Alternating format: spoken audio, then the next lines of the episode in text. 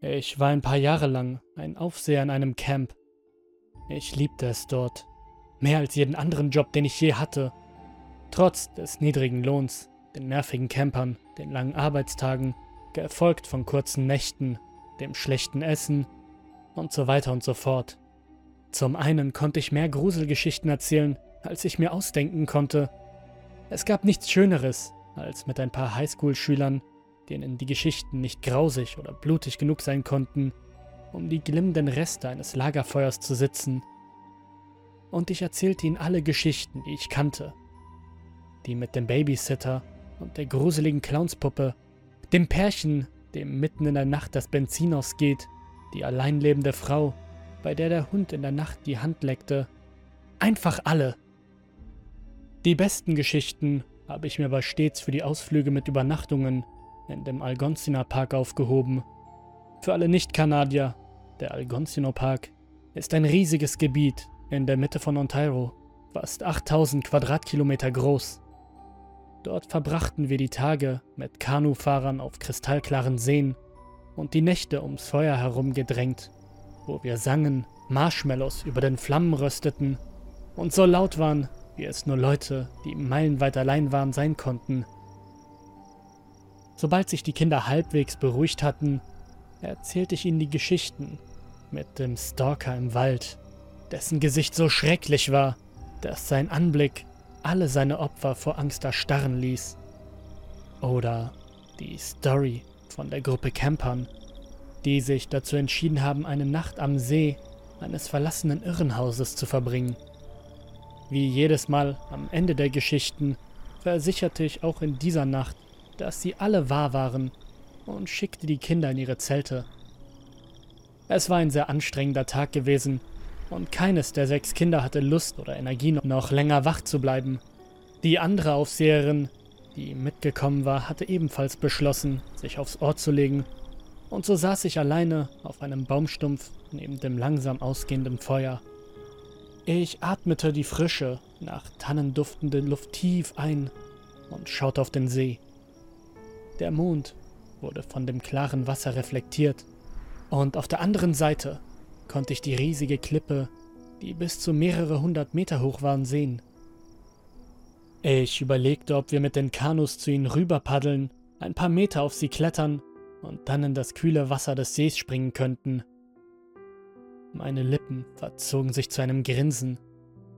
Wenn wir das täten, würde mich der Campbesitzer kreuzigen lassen.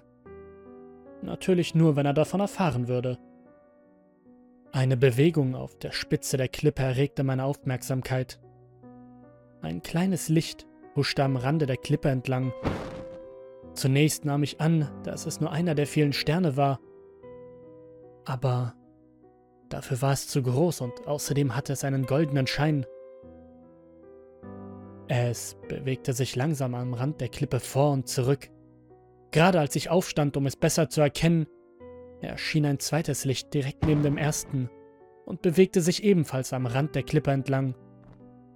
Dann erschien ein weiteres und kurz darauf noch eins. Nach und nach gesellten sich immer mehr Lichter zu dem ersten hinzu. Mein Magen überschlug sich. Ich nahm meine Tasche und suchte nach meiner Digitalkamera, die ich immer dabei hatte. Als ich sie endlich gefunden hatte, richtete ich sie auf die leuchtenden Kugeln. Dann benutzte ich die Zoom-Funktion, um sie besser zu erkennen. Ich zählte sie. Dann zählte ich sie noch einmal. Verfluchte Scheiße. Blitzschnell stand ich auf und rannte zu den Zelten. Leute, seid ihr wach? Wacht auf! Wir müssen los! In den Zelten bewegte sich etwas. Und dann sah ich sieben verwirrt guckende Köpfe, die sich zu mir wandten. Im Gesicht der anderen Aufseherin war ein bisschen Sorge und eine Menge Wut zu erkennen. Ich mach das echt ungern, aber die Wolken sehen ziemlich bedrohlich aus. Da braut sich ein heftiges Unwetter zusammen, das unseren Ausflug ruinieren wird, wenn wir da reingeraten. Dein Ernst? fragte Laura, die andere Aufseherin. Wir sind mitten im Wald. Wo sollten wir denn bitte hin? Ich nahm eine Karte und eine Taschenlampe aus meiner Tasche nur wenige Kilometer südlich von hier befindet sich die Station der Ranger. Mit einem Finger fuhr ich den Weg auf der Karte nach und stieß innerlich einen Seufzer der Erleichterung aus. Wenn wir uns beeilen, können wir in ein paar Stunden da sein. Die anderen stöhnten. Ach, reicht es nicht, wenn wir morgen losgehen? Nein! rief ich, was ein lautes Echo vom See erzeugte. Ich bemerkte, wie laut ich geworden war und senkte meine Stimme wieder. Kommt schon, Leute, packt eure Sachen, wir brechen auf! Während wir unterwegs sind, erzähle ich euch eine Geschichte. Und zwar die gruseligste, die ich kenne. Ich zwang mich zu lächeln, konnte aber spüren, wie meine Lippen bebten. Das wirkte auf die Kinder, und nach nur zehn Minuten waren alle Zelte abgebaut und wir begannen unsere Wanderung, ausgerüstet nur mit Taschenlampen, die unsere einzige Lichtquelle in dem sonst komplett dunklen Wald waren. Als ich mir sicher war, dass wir schnell genug vorankamen, erlaubte ich mir, mich zu entspannen, atmete tief durch und erzählte dann die gruseligste Geschichte, die ich kenne. Jahrhunderte bevor die ersten europäischen Siedler erstmals einen Fuß auf dieses Land setzten, lebten dort Ureinwohner. Sie waren aus den Westen Kanadas gekommen, den Büffeln und Bisonherden folgend. Als sie irgendwann Ontario erreichten, teilten sie sich in kleine Gruppen auf. Alle auf der Suche nach einem Ort, den sie ihr Zuhause nennen konnten. Es heißt, dass eine Gruppe, bestehend aus etwa 20 Männern, Frauen und Kindern, durch genau das Gebiet, auf dem wir uns gerade befinden, gereist ist. Obwohl es nicht einmal Ende Oktober war, hatte sich das Wetter schon stark verschlechtert. Und als die Gruppe gerade um den See wanderte, geriet sie in einen starken Schneesturm. In nur einer halben Stunde waren die Reisenden vom Schnee umgeben, der es unmöglich machte, weiter als eine Armlänge zu sehen. Die Sachen, die sie anhatten, waren für den milden Herbst gedacht, nicht für solche Temperaturen. Und damals hatten sie noch keine Jack Wolfskin-Jacken, um sich vor der Kälte und den beißenden Wind zu schützen. Nichtsdestotrotz gingen sie weiter. Nicht, dass sie eine andere Wahl gehabt hätten. Die Nacht brach gerade über sie herein, als sie den Felsvorsprung einer Klippe, die hoch über dem See ragte, erreichten. Sie konnten hier nicht die Nacht abwarten, um die Klippe am Tag zu überqueren.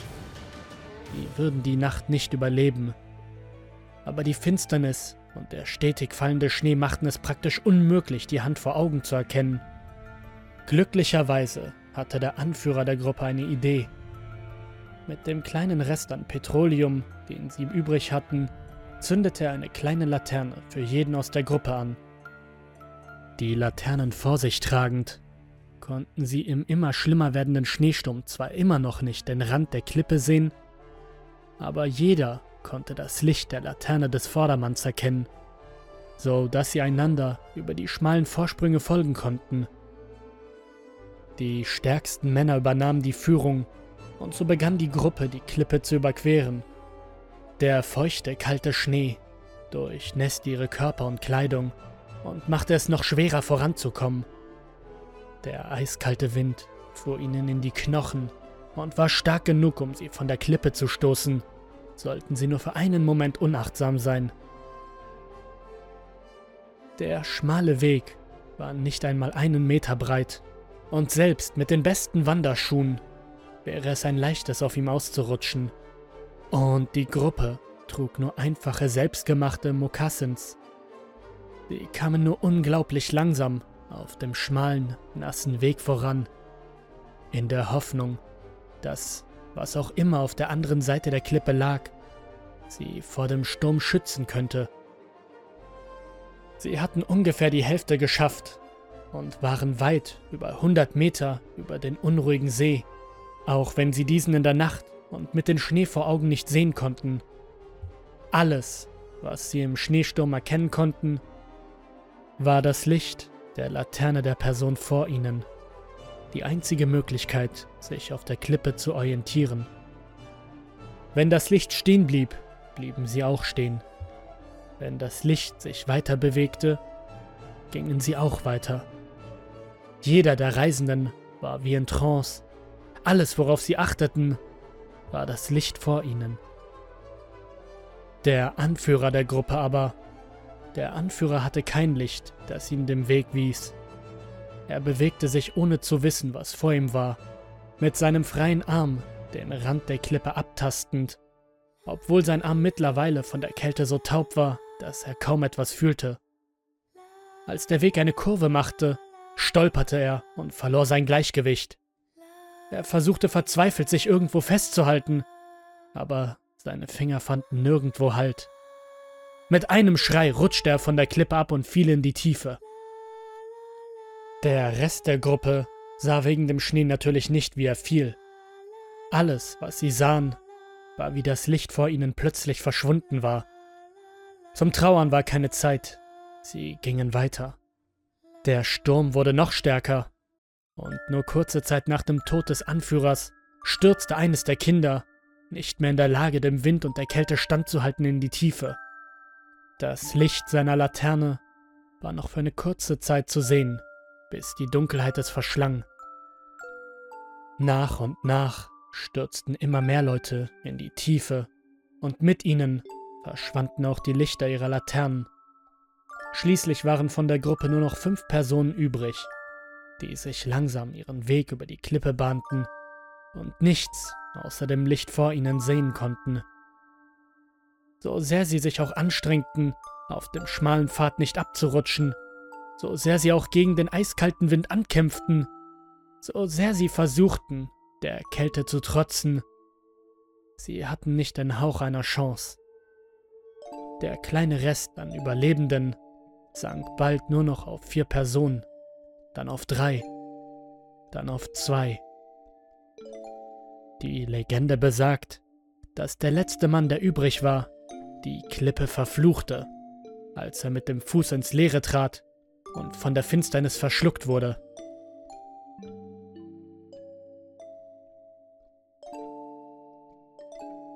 Von den 20 Menschen, die versuchten, die Klippe zu überqueren, überlebte nicht ein einziger. Beendete ich die Geschichte. Der Legende nach kann man noch heute manchmal das Licht ihrer Laternen auf den Klippen sehen. Ein Symbol für die Seelen der Reisenden, die niemals einen Ort finden werden, den sie ihr Zuhause nennen können. Als ich fertig war, herrschte eine Totenstille. In der Ferne konnte ich die Lichter der Rangerstation erkennen. Erleichterung machte sich in mir breit. Wir beeilten uns und fanden die Station in einem hektischen Treiben vor. Ein halbes Dutzend Leute rannte hin und her, beluden die Jeeps und brüllten in ihre Funkgeräte. Der Wind wurde immer stärker und von weitem konnte ich Donner hören. Hey! Ein großer, bärtiger Mann rannte zu uns. Schnell, macht, dass ihr in den Wagen kommt! Wir haben nicht viel Zeit! Laura und ich führten die Kinder zu einem der Geländewagen, die überall rumstanden. Was ist denn hier los? fragte ich den bärtigen Mann. Habt ihr es nicht schon im Radio gehört? Ein riesiger Sturm kommt direkt auf uns zu. Es wurden sogar Tornados gesehen. Wir evakuieren gerade den gesamten Park. Der Wind war inzwischen so laut, dass der Mann brüllen musste, damit ich ihn verstehen konnte. Wir beeilten uns, in den Wagen einzusteigen. Sobald ich saß, brach ich auf dem Sitz zusammen. Mir war übel und in meinem Kopf drehte sich alles. Das war unmöglich. Das konnte nicht sein. Laura setzte sich auf den Sitz neben meinem. Woher? flüsterte sie. Woher wusstest du, dass wir von hier weg müssen? Ich sah sie an. Mein Gesicht war bleich und ich zitterte.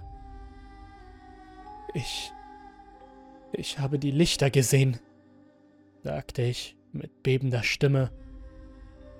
Was? Nein, nein, nein. Sag mir bitte, dass das ein Scherz ist, keuchte Laura. Dann holte sie Luft, fasste sich und fragte, wie viele?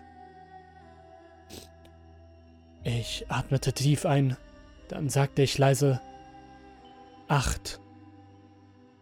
Sie schaute auf die Kinder, die mittlerweile eingeschlafen waren. Das sind alle von uns. Oh Gott. Ich nickte und lehnte mich an sie. Laura kannte die Geschichte, von den Wanderern ebenfalls. Und sie wusste, dass ich ein wichtiges Detail ausgelassen hatte, als ich sie den Kindern erzählte. Die Lichter konnten wirklich manchmal am Rand der Klippe gesehen werden, aber nie ohne einen Grund. Wenn die Lichter gesehen wurden, wie sie am Rand der Klippe tänzelten, war das ein Zeichen, eine Warnung. Es würde immer ein Licht für jede Person scheinen. Ein Licht für jede Person, die sterben würde.